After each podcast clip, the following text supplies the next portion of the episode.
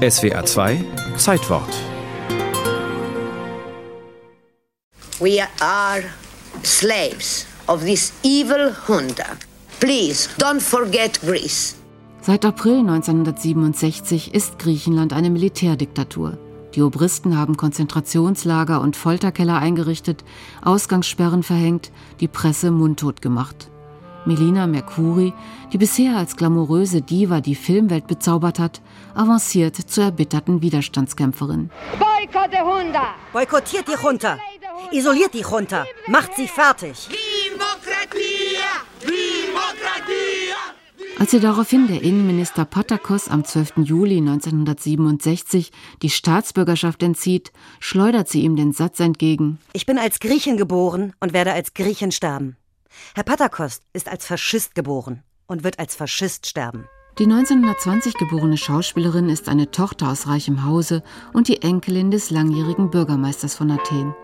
Nach dem Besuch der Schauspielschule wird sie 1955 für den Film entdeckt.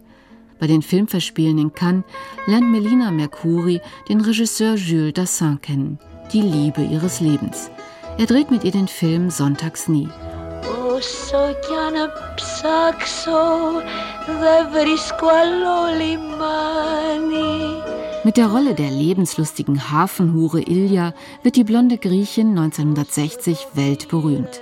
Als sieben Jahre später in Griechenland die Militärs putschen, spielt sie das Mädchen von Piräus gerade am Broadway in dem Musical Ilja Darling. Die 47-Jährige stürzt sich sofort in den Kampf. Sie tritt bei politischen Veranstaltungen auf, gibt Interviews, tourt mit den Liedern des verbotenen Komponisten Theodorakis um die Welt. Sieben Jahre hält sich die Junta in Griechenland. Melina kann es kaum ertragen, nach der Ausbürgerung so viele Jahre nicht mehr in ihre Heimat zu dürfen. Du hast die anderen Griechen um dich, die Spanier und Portugiesen. Wir sind wie eine große Familie. Aber es ist trotzdem sehr, sehr traurig, im Exil leben zu müssen. Als sie 1974 nach dem Zusammenbruch der Diktatur endlich nach Griechenland zurückkehren kann, ist sie überglücklich. Happy birthday to democracy! Die Mercuri will nicht länger nur als Schauspielerin arbeiten. Sie schließt sich der von Andreas Papandreou gegründeten PASOK an. 1977 wird sie Abgeordnete, vier Jahre später Kulturministerin.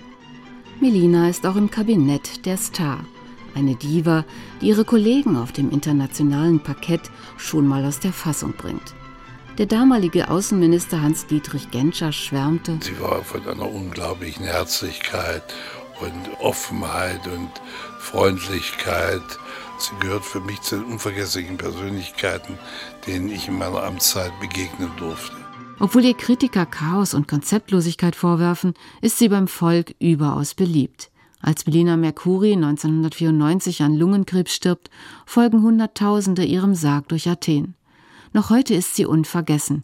Der griechische Autor Michalis Patentalis. Melina war nicht unbedingt die große Politikerin, aber die war durch und durch eine leidenschaftliche Griechin, die mit Pathos für die Rechte Griechenlands gekämpft hat. Also die Musen sind nicht sieben, sondern irgendwann sind die acht geworden und eine von denen war Melina Mercuri. Ein Schiff wird kommen und meine Traum erfüllen und